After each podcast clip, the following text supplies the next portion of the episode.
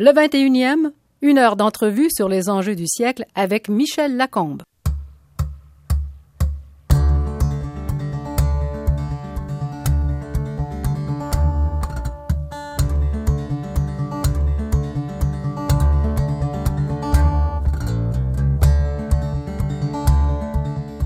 Il a été dans sa jeunesse gardien de vaches dans la savane du centre du Sénégal, ce qui l'a amené à Rimouski, où il est venu nous apprendre les mœurs hivernales des éperlans.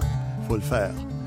Mais nous ne lui en voulons pas trop, puisque nous apprécions son humour et sa présence réjouissante à la télévision, et qu'on l'a même invité à animer toutes sortes d'activités communautaires, même être porte-parole de la fête nationale. Boucardiouf, bonjour. Bonjour, Michel. Est-ce que c'est difficile d'être l'immigrant idéal?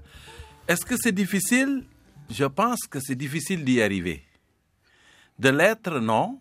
Mais d'y arriver, ça nécessite du travail. Beaucoup, beaucoup, beaucoup de travail. Parce que je pense que si, euh, dans ma mémoire, si moi je devais définir l'immigrant idéal, je dirais c'est celui qui, qui, qui, se définit comme un trait d'union entre l'Afrique et le Québec, qui tient aux, deux, aux deux entités.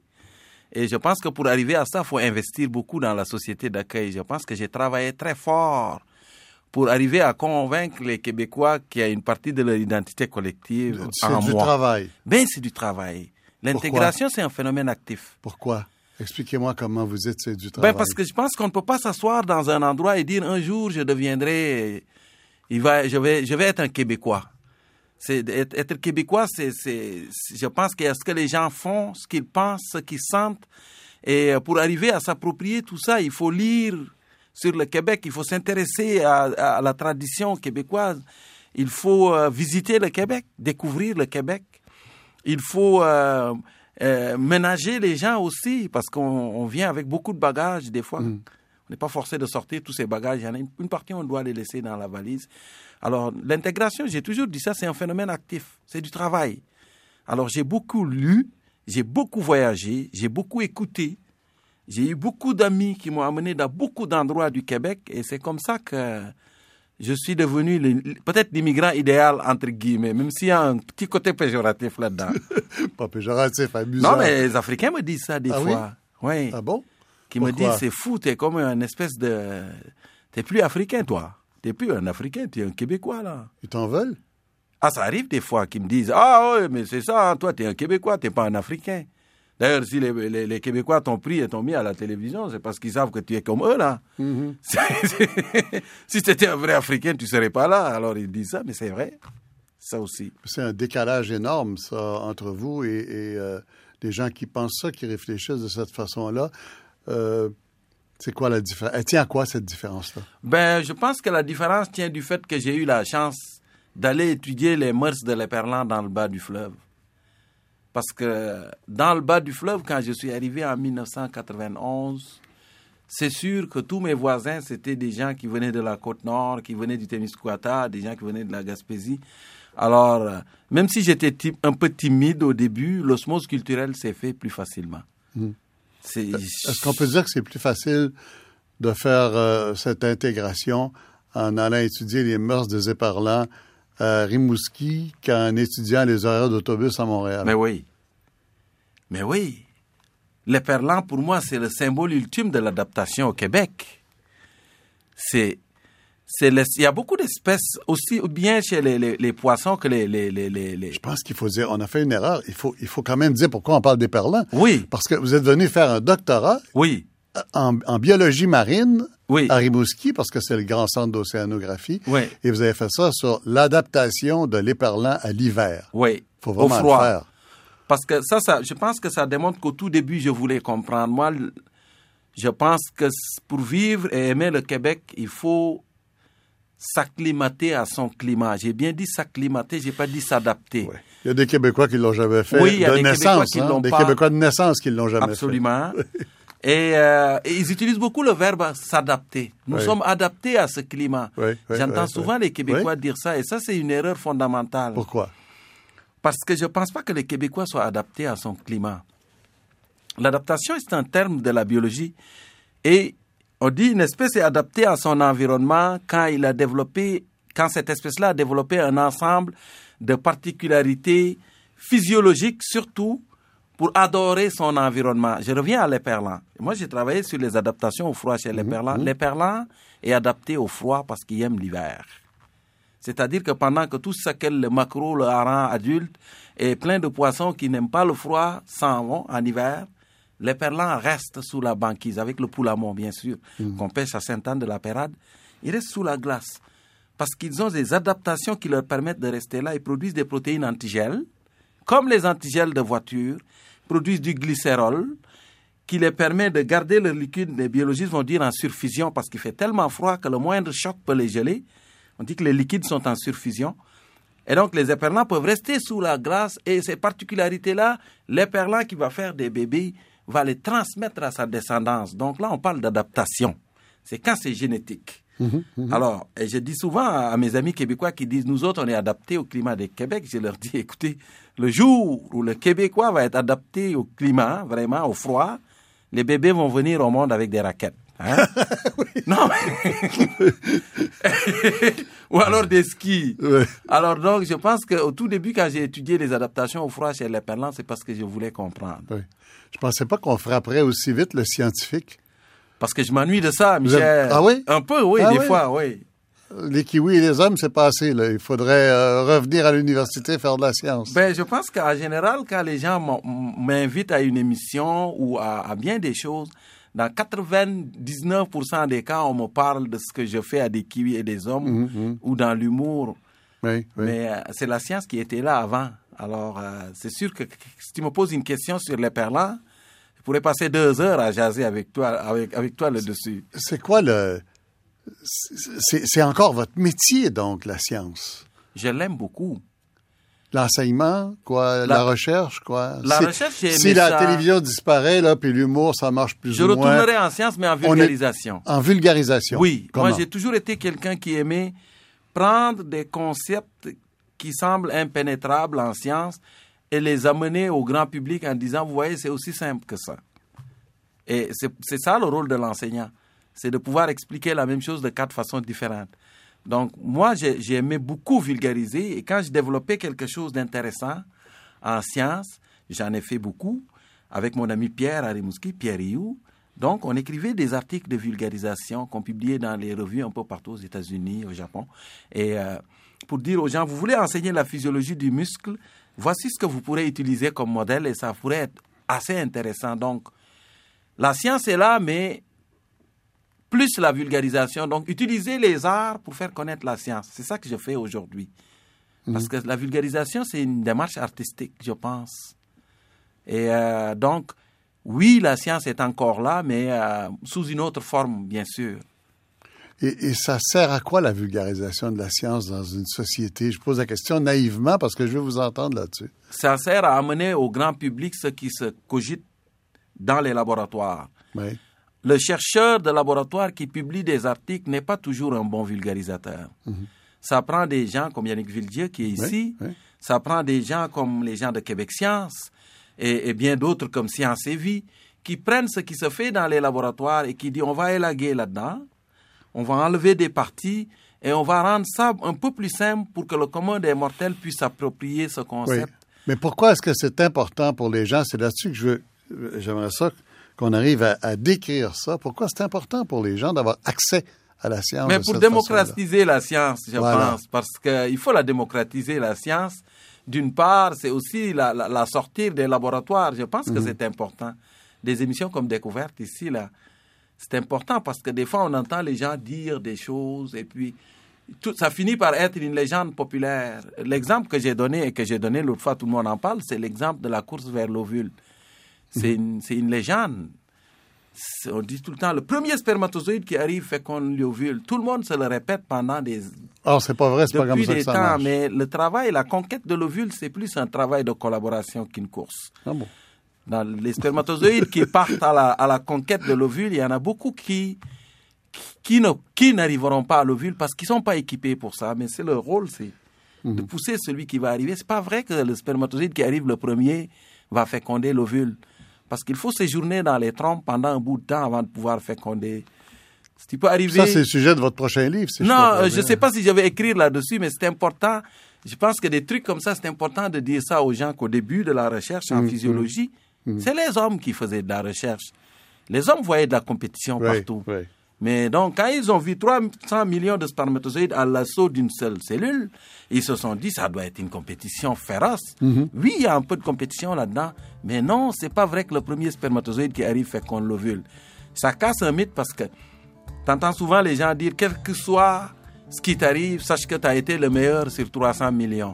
Non, C'est pas comme ça. non, on devrait dire, quel que soit ce qui t'arrive, sache qu'il y en a des millions qui se sont sacrifiés pour te donner cette chance. C'est ça qu'on devrait dire. Alors, ça, c'est des trucs comme ça, c'est important de dire ça aux gens aussi.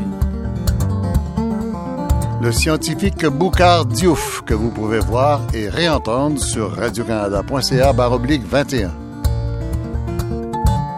La science, ça vous est pas arrivé à Rimouski.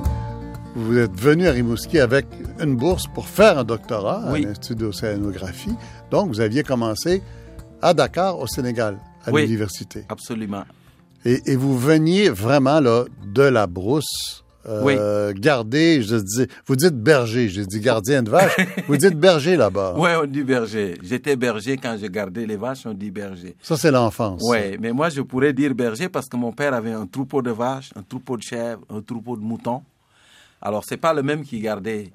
Donc euh, il y en a un qui amenait les vaches et les moutons qui étaient toujours ensemble, et les chèvres étaient séparées des vaches.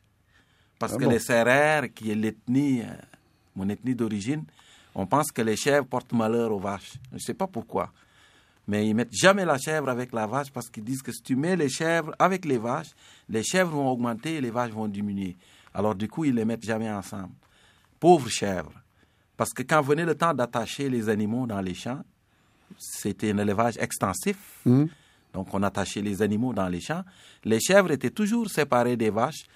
Les moutons, on les attachait au milieu des vaches. Et donc, quand les hyènes arrivaient le soir, parce que ça arrivait souvent que les hyènes fassent irruption dans les, troupeaux, c'est toujours les chèvres qui étaient massacrées.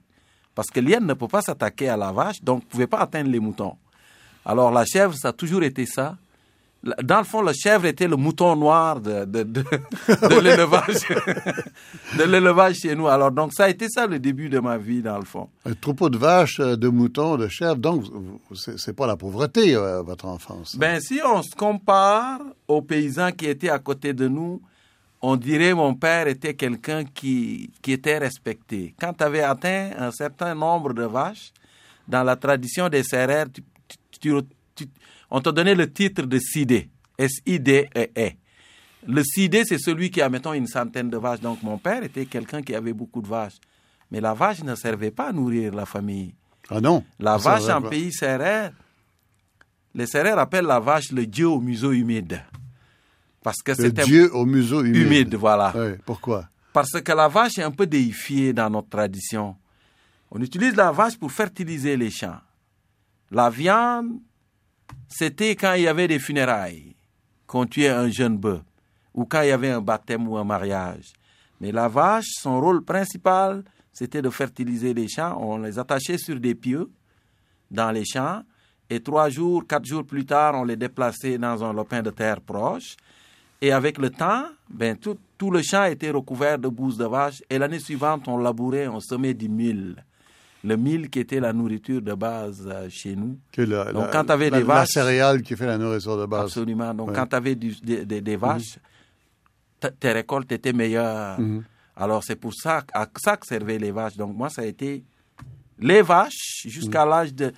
À 6 ans, j'ai commencé à, à aller dans les champs avec mon père.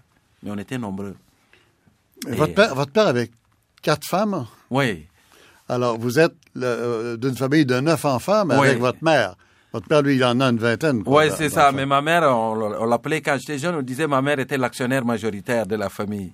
L'actionnaire majoritaire. Oui. Est-ce que c'est un le- sujet de rigolade à l'intérieur des familles? Oh, c'est tellement, c'est tellement courant qu'on se pose même pas la question. Oui. C'est fou. Et c'est ça que c'est intéressant d'aller voir ailleurs, parce qu'aujourd'hui, je ne vois plus la polygamie de la même façon.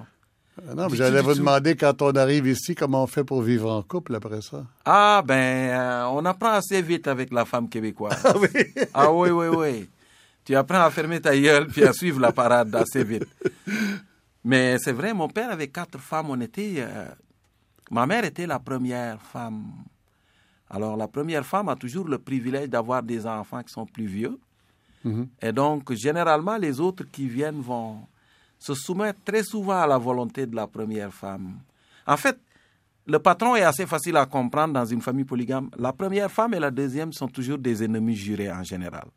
Parce que la première reproche à la deuxième de lui avoir volé les joies de la monogamie. C'est logique. Alors quand arrive une troisième femme, la première la prend sous son aile pour faire payer sa dette à la deuxième. Et donc il y a toujours généralement deux camps dans la famille qui s'affrontent. Et dans cet affrontement-là, les enfants peuvent devenir des armes de destruction massive parce que chaque femme a ses enfants derrière, derrière elle. Alors, euh, ma mère, comme elle avait neuf enfants et que mon père était monogame pendant longtemps, les enfants avaient grandi, donc euh, elle avait un peu le respect des autres femmes qui sont arrivées après. Mais c'est bizarre pour un occidental de voir ça. Oui, c'est bizarre. Ouais, mais nous, on a grandi là-dedans, on ne se posait pas de questions. Mhm. Du tout, du tout. Sauf quand, quand je suis arrivé ici, évidemment, où la monogamie est institutionnalisée. La monogamie à répétition, bien sûr. la polygamie à différer. Ce que, ce que M. Parizeau appelait des fidélités successives. Ouais, exactement. Oui, oui. Euh, alors, vous allez à l'école euh, jusqu'au au lycée, jusqu'à l'université. Oui. Est-ce que c'était le modèle courant euh, à votre époque ou est-ce que c'est le modèle courant actuellement au Sénégal?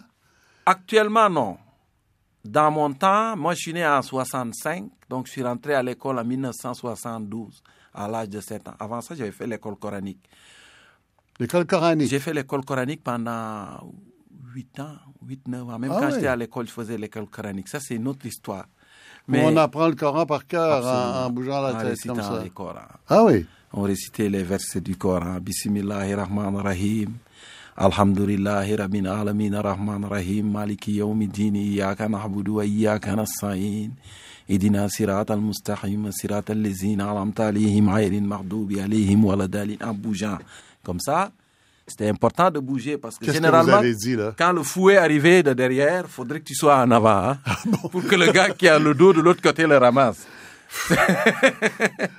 Mais ça, c'est le premier verset. On appelle ça la Fatiha, le premier verset du Coran qu'on apprend Mhm. pour prier. Alors, euh, euh, on- moi, j'ai appris le, le Coran sur une bonne, une bonne longueur. C'est en arabe? Oui, en arabe. Alors, bien vous sûr. appreniez l'arabe aussi ou juste par cœur? Ben, on apprenait par cœur, puis après ça, on apprenait la traduction des, des, des versets par la suite. Donc, l'autre étape, c'était euh, d'apprendre l'alphabet, mais on apprenait l'essentiel pour prier, dans le fond.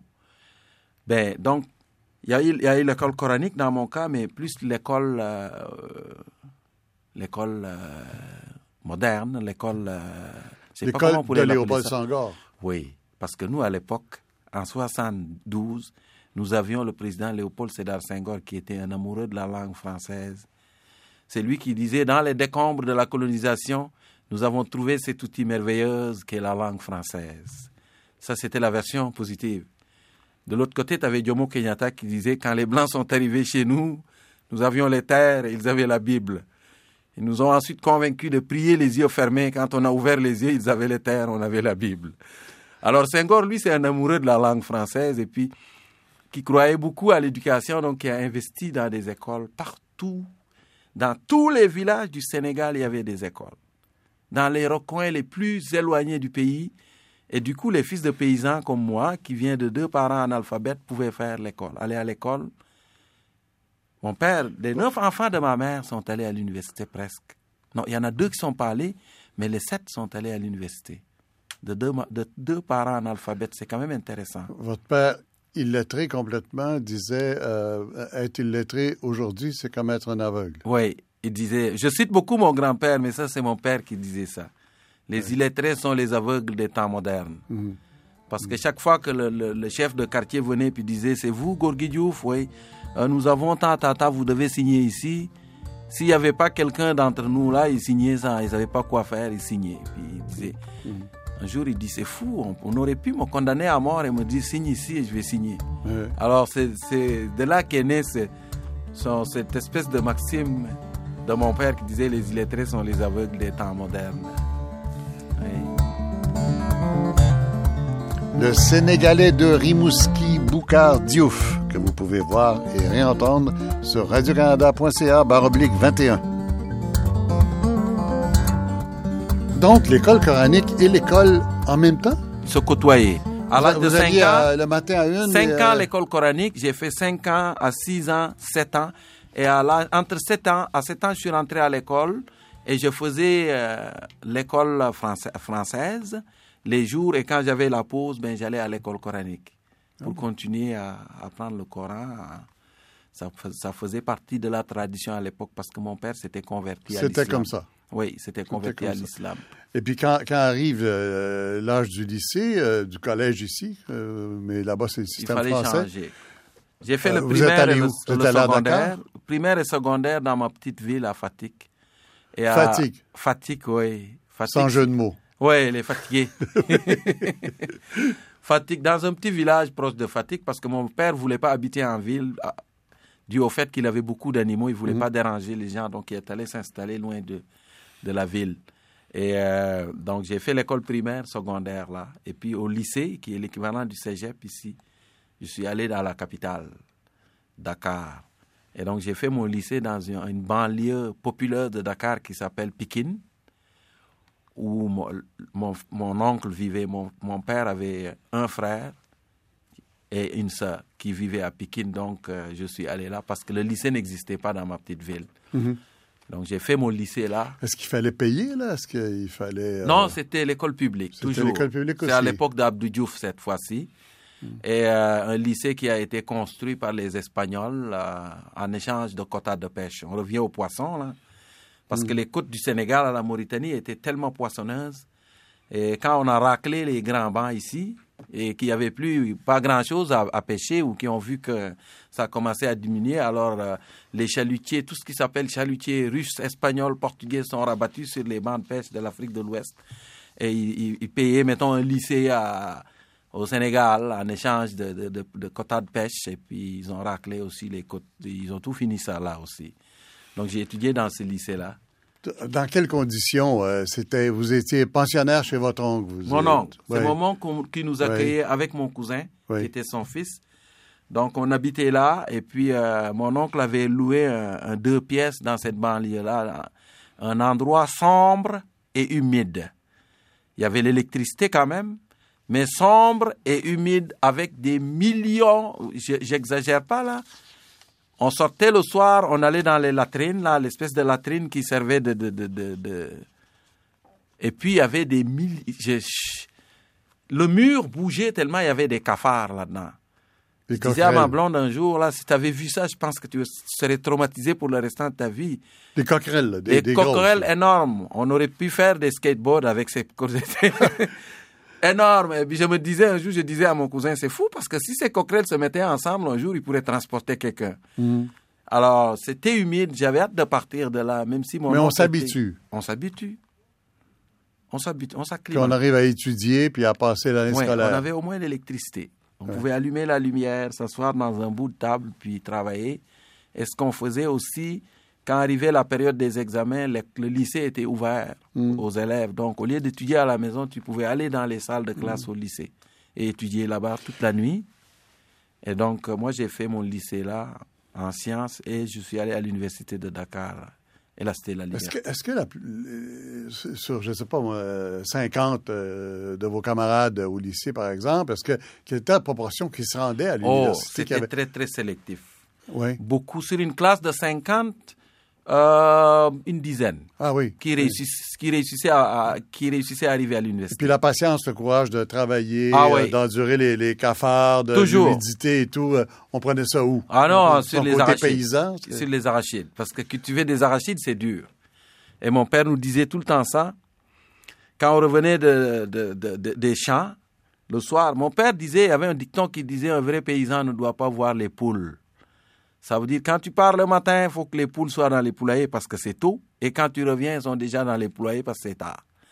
Hmm. Et donc, quand tu revenais, tu es complètement épuisé. Et on étudiait avec les lampes à pétrole. On appelait ça le pétrole, là, mais je ne sais pas comment on appelle ça ici. les- On étudiait et mon père, des fois, passait à côté de toi puis il disait Je ne sais pas si ce que vous faites est correct. Parce que moi, je ne sais pas lire.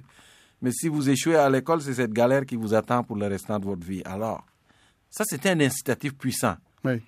Alors, moi, L'arachide, vous dites. Oui, On peut- euh, Quand on est parti tout à l'heure, là, c'était le, le mille, le billet. le mil et l'arachide ont été, c'était les, les deux cultures principales. qu'on- L'arachide vient après ou quoi? Les deux en parallèle. Ah oui. Toujours en parallèle. On faisait des, de l'alternance mil arachide. Ah, C'est pas la colonie française. C'est pas. euh, C'était à- après la colonie, mais Oui. l'arachide était prisé par les Français pour faire de l'huile. Alors, ils nous ont imposé cette agriculture qui, qui est tellement néfaste pour les terres. Ah, c'est ça, j'avais bien lu. Donc, c'est les Français Ah ouais, qui ont imposé l'arachide. absolument. Absolument. Ben, ils ont fortement suggéré. Alors donc, euh, c'est, je pense que le courage, euh, on le tirait de ça, de la leçon qu'est cultiver des arachides qui était tellement épuisant, on voulait pas faire ça. Oui, parce que c'est par terre, c'est comme les patates, hein, c'est dans le sol. C'est une légumineuse. Oui. C'est une légumineuse un peu euh, de la taille d'un plant de patate, mais qui est rampante parfois. Mhm, mhm. Et la fleur est- est extérieure, une fois qu'elle est fécondée, s'enfonce, s'enfonce dans la terre. Les biologistes diront que la la fleur a un géotropisme positif, parce que les fleurs restent comme ça, mais la fleur d'arachide, du plant d'arachide, une fois qu'elle est fécondée, elle s'enfonce dans la terre. Donc ça prend des terres meubles qui, qui sablonneuses. Alors, ça veut dire travailler toujours penché et tout, c'est ça que Oui, tu avec travailles. les euh, chevaux. avec les chevaux, c'est épuisant. Mhm. Alors, c'est travailler pour des pinottes, cultiver des arachides, je l'ai Alors, le on continue à étudier jusqu'à l'université Ouais, pour ne pas retourner le là. plus loin possible des arachides. voilà. Et c'est arrivé à tous mes frères. Moi, j'ai un frère qui enseigne la littérature américaine aux États-Unis. Ouais. C'était l'aîné masculin de la famille. C'est quelqu'un qui avait de la facilité avec l'école, donc il travaillait fort aussi. Puis il nous a servi un peu d'exemple. Et toute la gang est arrivée. La plupart sont devenus beaucoup des, des gens qui ont fait l'université assez loin, des ingénieurs. J'ai un autre frère qui, qui, qui, euh, qui a fait un doctorat en géologie à l'université de Liège en Belgique. Avant ça, il avait fait un diplôme d'ingénieur en, en géologie, de, euh, en exploitation minière, les mines à ciel ouvert. Il aurait pu travailler dans le plan nord de M. Charret d'ailleurs. Il aurait pu. Hein? Il pourrait, éventuellement. Euh, donc, l'université, mais c'est pas gratuit, l'université aussi, là? Gratuit. Ah oui. Oui.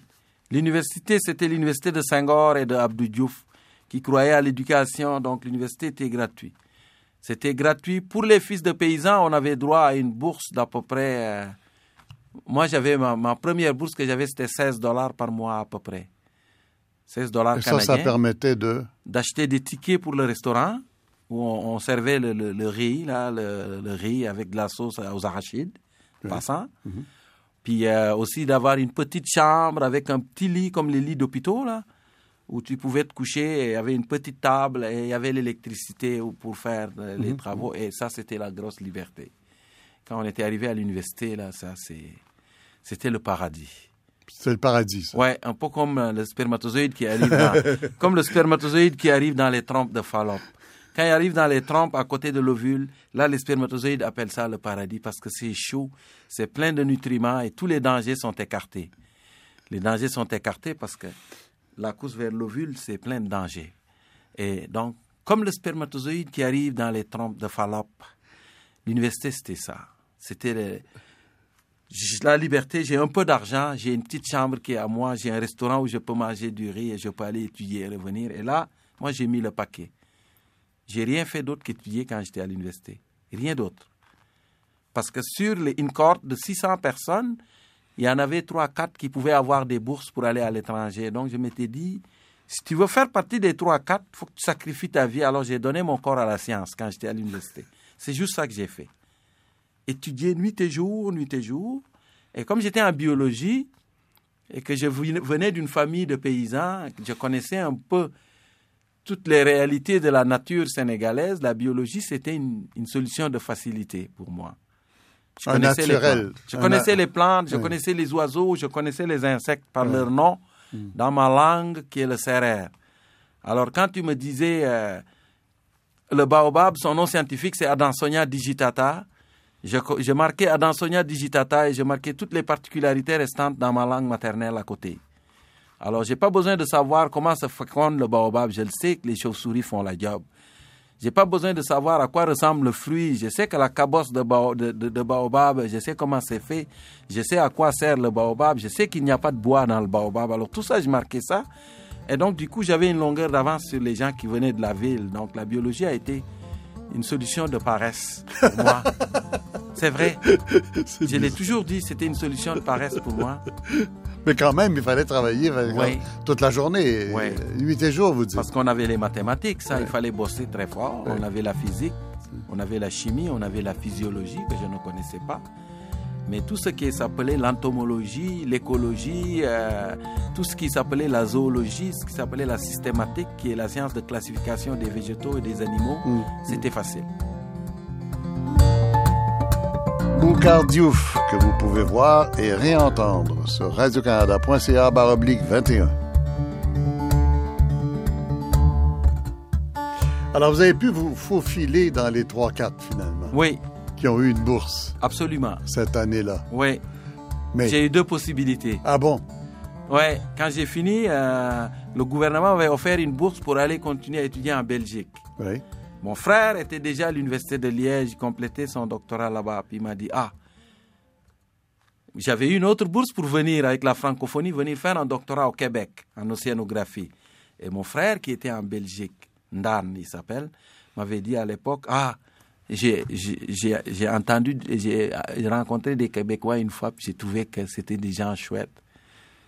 Puis je ne pense pas que la Belgique c'était extraordinaire pour lui, donc un peu ça m'a inspiré, je suis allé, je suis venu au Québec.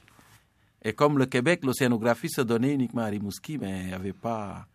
Mais pourquoi l'océanographie, ça avait été décidé quand ça? Parce que j'avais étudié dans un lycée qui s'appelle le lycée Limamoulaye, qui a été financé par les Espagnols pour racler nos fonds marins là-bas. Ah bon, d'accord. Ils ont tout pêché.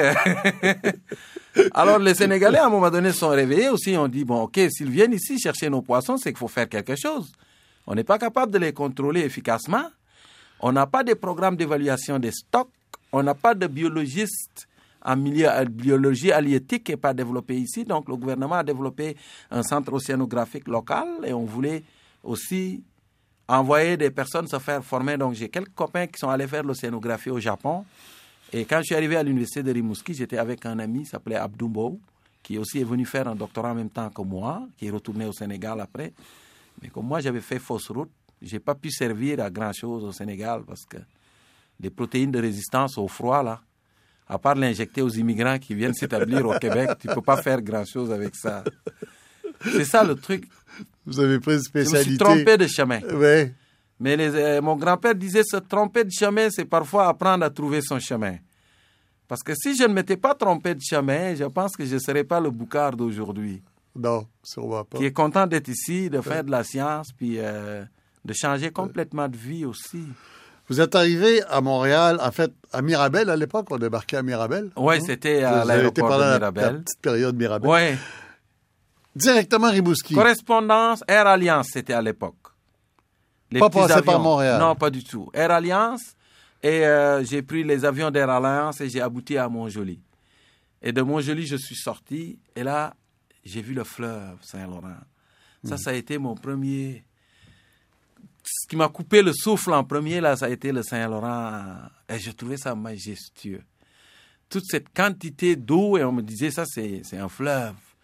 Monsieur m'avait dit c'était un fleuve qui est venu me chercher. C'est pas un fleuve. En fait, on est au niveau de l'estuaire dans ce coin-là. Hmm, hmm, c'est à peu près la salinité du, du milieu marin. Mais de voir que ça, ça aboutissait sur un grand fleuve, ça, ça m'avait fait couper le souffle. Et euh, donc, c'est ça. Je suis parti de Montjoli, je suis arrivé à Rimouski. Euh, est-ce que ça a été difficile, le début? Parce que ça a l'air tellement facile pour vous maintenant, mais vous avez dit au début de cette entrevue, c'est beaucoup, beaucoup de travail. Oui. Ça a été difficile, le début? Oui. Moi, C'est quoi les grosses difficultés au début? Ben, c'est apprivoiser la technologie et toutes les façons de faire. Moi, je, je partais de l'université de Dakar et j'arrivais là. Je n'étais jamais sorti de mon pays avant, donc tout était nouveau pour moi. Oui, mais Dakar, c'est quand même une ville. Oui, c'était une ville, Dakar, à l'époque. Des supermarchés, des machins. Mais on n'avait pas les supermarchés à Dakar. Pas des supermarchés comme ce qu'on appelle les épiceries. Mhm. Moi, quand je suis entré la première fois à l'épicerie à Rimouski, 95% des choses que je voyais, j'avais jamais vu ça de ma vie. Je savais même pas que ça se mangeait. J'ai regardé les étals, j'ai regardé en haut tout ce qui était rangé, puis je disais, mais qu'est-ce que c'est que ça? Tout ça, ça se mange. Alors, une chance que j'ai regardé, des fois, je voyais une orange, une banane, j'ai dit, bon, va me raccrocher là-dessus, ça, je connais. Un poulet, ok, un poulet, ça je connais. J'en mangeais pas souvent, mais je connais quand même. Donc c'est tout ça, apprendre, juste aller à l'épicerie puis apprendre comment ça marche. Là, il fallait quelqu'un pour nous montrer comment ça marche. Et euh, signer un bail, s'habiller, les codes de communication, aussi apprendre à gérer le fait d'être une minorité visible à Rimouski à l'époque aussi. là. C'est tout ça. C'est vraiment une nouvelle naissance. Vous étiez combien de noirs? On était quand même quelques-uns, mais il reste que c'était pas, c'était, c'est, c'est pas Montréal, là. C'est pas Montréal. C'est pas Montréal. Et puis moi, je suis allé, j'ai fait une année, l'année suivante, j'étais à Gaspé, c'était encore plus, plus rock'n'roll, là.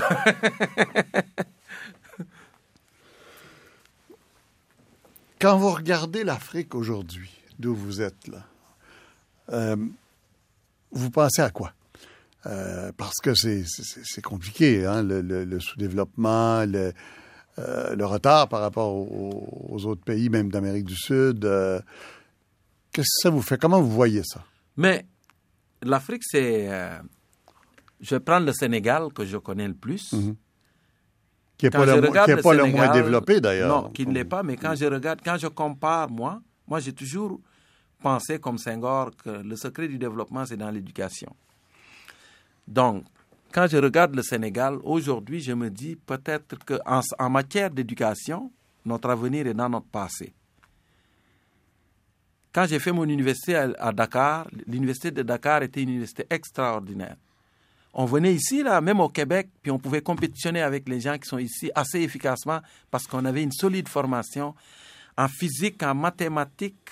L'université de Dakar sortait des, des cerveaux en mathématiques, en physique, en chimie, en biologie, qui, qui ont fait carrière partout sur la planète, qui sont revenus en Afrique. Aujourd'hui, on dirait que tout ça s'est évaporé.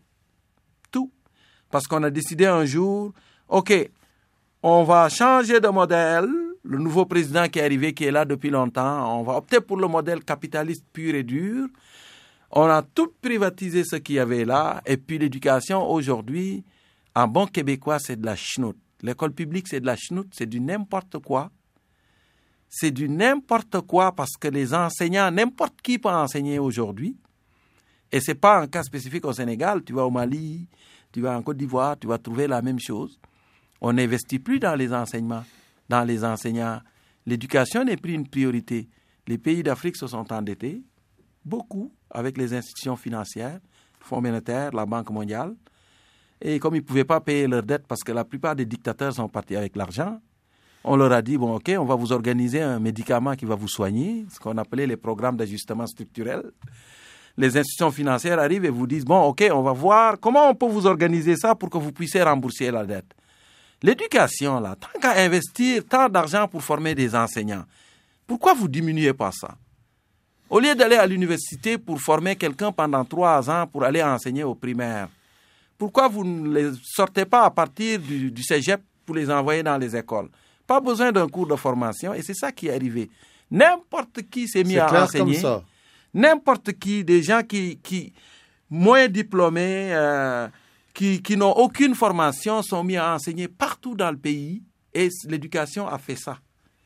Sauf dans un milieu assez sélectif qui est l'école privée, qui n'est pas accessible à 95% de la population. Mais ça vous n'aurez pas été accessible à vous. Au- moi, si j'étais né en 1900, en l'an 2000, si j'étais né, je ne serais jamais devenu ce que je suis aujourd'hui. Toute ma famille au complet.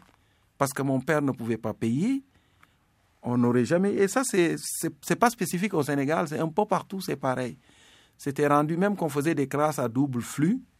Autrement dit, les- les enfants venaient une moitié de la journée, les autres venaient l'après-midi. Mais l'école publique aujourd'hui au Sénégal ne vaut pas grand-chose.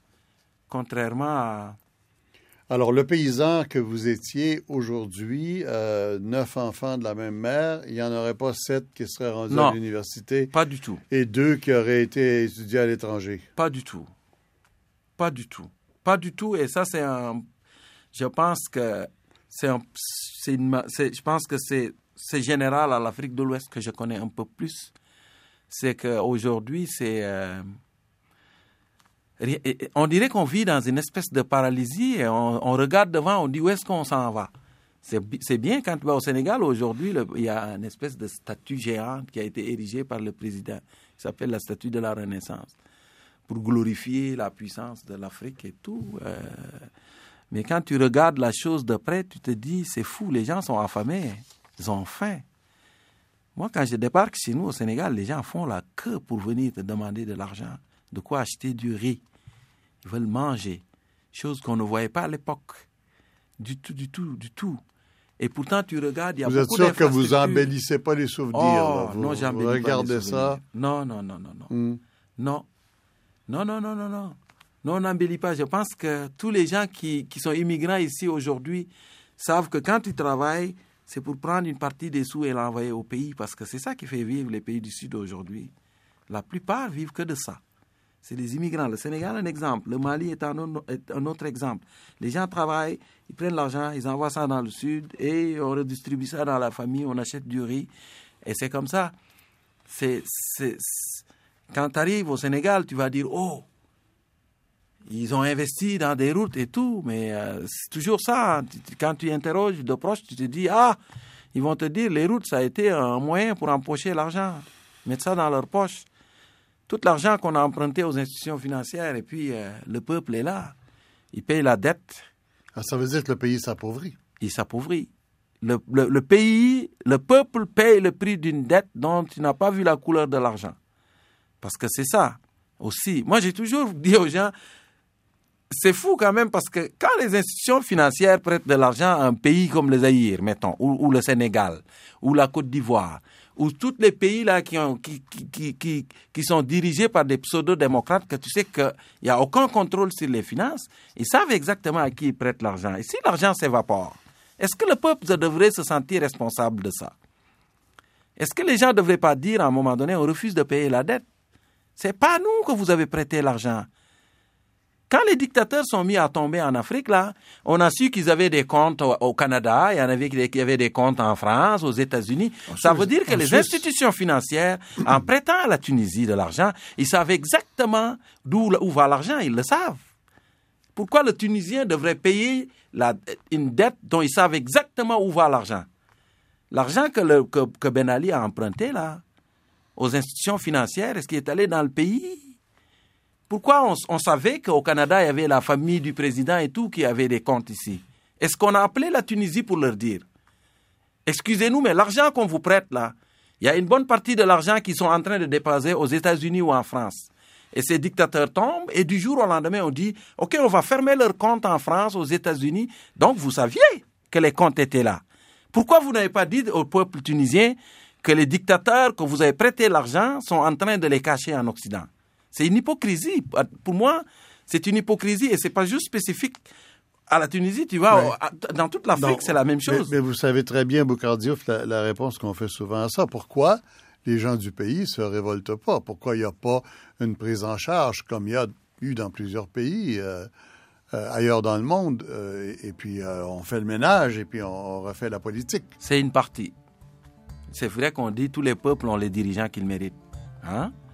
C'est vrai que les gens ne se révoltent pas, mais il reste que, je pense que même dans un pays qui se dit pseudo-démocratique, les révoltes ne donnent pas grand-chose. C'est quelqu'un qui disait, c'est des fois, on dit la dictature c'est ferme ta gueule, puis la démocratie c'est cause toujours. Hein? cause toujours, mais on fait ce qu'on a à faire. Hein? Si vous voulez voir ou réentendre Boucard Diouf, allez sur radiocanada.ca baroblique 21. Est-ce que vous retourneriez en Afrique? Je retourne régulièrement. Non, mais pour y vivre. Pour y vivre, c'est très difficile. Parce que je pose un diagnostic sur les gens. Et du coup, ça m'énerve. Et comme ça m'énerve, j'ai tendance peut-être à m'emporter un peu. Et ça prend des gens pour me dire, écoute, tu penses peut-être que les gens, c'est toi qui as changé. Mais nous, on est resté pareil. Alors, euh, hmm. c'est ça le, problème des immigrants, c'est que c'est vrai quand tu, quand tu m'as dit tantôt, est-ce que tu n'embellis pas la chose? Parce que des fois, on a une image figée du pays dans notre tête. Et donc, on revient là, puis on pense que le pays qu'on a laissé est encore là, mais il n'est plus là. Alors, qu'on arrive, moi, j'ai toujours été quelqu'un qui, qui carbure quand même. Je pense que je suis quelqu'un qui travaille beaucoup. Et donc, quand j'arrive dans un bureau et je me rends compte que les gens sont assis comme ça, tu es venu pour chercher un papier et là, tu vois les gens qui se parlent, qui prennent un café, puis ce rythme-là, j'ai envie de dire, hey, debout là, on ne peut pas vous attendre à boire votre thé là, après je m'emporte. Et du coup, ben là, tu finis par te faire euh, remettre à ta place assez vite. Et moi, ça commence à l'aéroport. Quand j'arrive à l'aéroport et je commence à dire, mais qu'est-ce que c'est que ça? Mais pourtant, quand je suis ici, je suis toujours nostalgique du pays, j'ai envie de retourner là, tout le temps. Ouais. Mais quand j'arrive là, je me dis, ah, non, c'est sûr.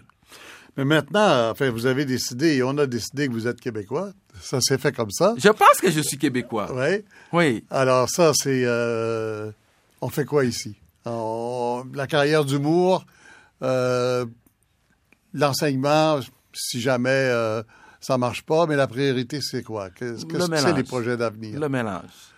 Moi, j'ai toujours été quelqu'un de mélangé dans la vie. J'ai commencé en, en biologie animale à l'université. Je suis allé en biologie végétale. De la biologie végétale, je suis allé en océanographie. De l'océanographie, je suis allé enseigner la biochimie. De la biochimie, j'ai enseigné de la physiologie aux infirmières. Je suis passé de là, j'ai commencé à faire des textes d'humour. Je suis allé faire un peu d'humour. L'humour m'a amené à la télé. À la télé, je faisais de la vulgarisation scientifique. Maintenant, je cuisine des palourdes royales. Alors, j'étais quelqu'un, j'ai toujours été quelqu'un de mélangé dans la vie. Et euh, je suis marié à une, une, une Gaspésienne. Mon fils est un métis. Moi, je suis un Africain. Alors, ça a toujours été dans la diversité que je me sentais bien. Oui. Et donc, ce que je veux dans le futur, c'est être heureux dans la diversité. J'aime la bien, science, je vais l'utiliser la science. Encore, j'aime l'humour, je vais prendre de l'humour. Tout ce qui touche à l'agriculture, je l'aime parce que c'est mon ancienne vie. Alors, ce que je veux, c'est tout mélanger, tout, mélanger tous ces univers-là dans ce que je fais. Le prochain spectacle que je veux faire, c'est un cours de science. Science sur la vie. Et donc, il va y avoir de l'humour, il va y avoir de la science là-dedans, il va y avoir de, de tout là-dedans. Nos, nos grands discours sur vivre ensemble, là, les- les- la commission euh, Bouchard-Taylor, où Ouais. vous n'êtes pas allé d'ailleurs. Non, je suis pas allé. Euh, vous n'avez pas voulu Mais j'ai commis ma ça. propre commission à moi. Euh, vous voyez ça comment, ce Québec-là? Ben moi, je, je suis de ceux qui croient que la gestion de la diversité culturelle, c'est le problème de l'Occident dans le siècle qui s'en... On est là, le siècle-ci. Gérer la diversité culturelle. On pense à plein de choses. On parle de la mondialisation de la culture. On parle de... de, de, mais au- autant, toutes les démocraties libérales vont être confrontées à ça. Comment faire pour vivre ensemble sans qu'il y ait des frottements puis des flamèches? Et tous les pays cherchent leur solution. L'Angleterre a son système, la France en a, les États-Unis, le Canada, le Québec. Chacun essaie de chercher comment faire. Mais je suis convaincu que ça va être une réflexion qui va rester là pendant très très longtemps parce que c'est pas évident. C'est pas évident de trouver un terrain d'entente quand les gens, les flux migratoires sont en train d'amener les gens partout. Et quand tout le monde arrive et dit je tiens à ma parcelle de culture, je m'accroche là-dessus, ça marchera pas. Je ne sais pas où on va trouver la solution. Je ne sais pas. Je- je ne sais pas, mais il y a un mot qui s'appelle l'assimilation. Tout le monde a peur de ça. Oui, ben, c'est un mot, un mot qu'on n'ose plus prononcer, en tout cas, aujourd'hui. Il y en a qui disent intégration, Oui. qui est plus doux. Hmm. Mais je pense que le bonheur de l'immigration, c'est quand, quand tu es tellement intégré que ça se compare à une assimilation. Hmm. C'est ça le bonheur là-dedans. Et quand tu es capable aussi d'avoir deux cultures. Mais moi, si j'avais à venir au Québec pour vivre comme je vivais au Sénégal, je ne viendrais pas ici. Ça ne m'intéresserait pas. Je resterais au Sénégal. Pourquoi? Je resterais là. C'est sûr, c'est sûr. Comment vous expliquez qu'il y a des gens qui euh, semblent vouloir ça? Je sais pas. a- moi, j'ai j'ai deux théories là-dessus. Il y a la théorie des gens qui, ont, qui pensent que beaucoup de gens qui pensent que l'identité c'est quelque chose de fragmentable, alors que Amin Malouf l'a écrit hein, dans un dans un, un bouquin qui s'appelle Les identités meurtrières. L'identité n'est pas fragmentable. Vous pouvez être sénégalais et québécois, 100% même si vous voulez. Et c'est tellement intéressant. Il y a des gens qui disent si j'avance vers les autres, je vais perdre une partie de ce que je suis. Je ne crois pas. C'est tellement agréable d'être québécois et africain en même temps. Puis ça permet de, de, de regarder son pays avec des yeux de québécois. Et quand tu as affaire aux Québécois qui sont comme ça, ben, tu leur montres une image miroir de ce Comment qu'ils ça, font. Québécois qui sont comme ça? Non, non, non, parce que des fois, on, on voit plus ce qu'on fait. On le voit plus. Quand on est plongé là longtemps, ça prend quelqu'un pour nous dire euh, euh, montrer l'image miroir. Tu dis, ah ouais, on se reconnaît là-dedans. Parce que moi, je regarde ce qui se fait au Québec avec des yeux de Sénégalais, des fois. Alors, euh, c'est ça qui est intéressant. Dans le fond, c'est il y a cette théorie-là. Des gens qui pensent qu'en allant vers les autres, je vais perdre ce que je suis. Il y en a, c'est un complexe de supériorité. Il faut pas se leurrer. Mm, Ma mm. culture est supérieure à la sienne. Moi, j'appelle ça l'immigrant chez nous.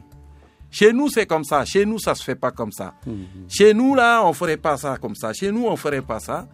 Et il y en a d'autres qui sont, c'est tout simplement de la paresse. Cas, visiblement, c'est pas votre choix. Ça, Non, il y en a, c'est la paresse aussi. Parce que s'intégrer, c'est un phénomène actif. Faut le bosser. choix, euh, capsule de 15 secondes pour terminer le choix de Boucard. Le choix? Le choix de Boucard. Ah, moi, je, je dis tout le temps, s'intégrer à. C'est, c'est, un ami à moi qui disait ça. C'est comme lire un livre plusieurs fois. La première lecture, c'est pour se familiariser avec les personnages. La deuxième lecture, on s'intéresse davantage à l'histoire. Puis après la troisième lecture, on fait partie de l'histoire. Si on est capable de la raconter avec passion.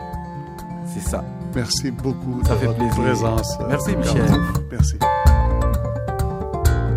Cette entrevue est disponible en web télé sur notre site internet à l'adresse suivante www.radio-canada.ca suivi du chiffre 21.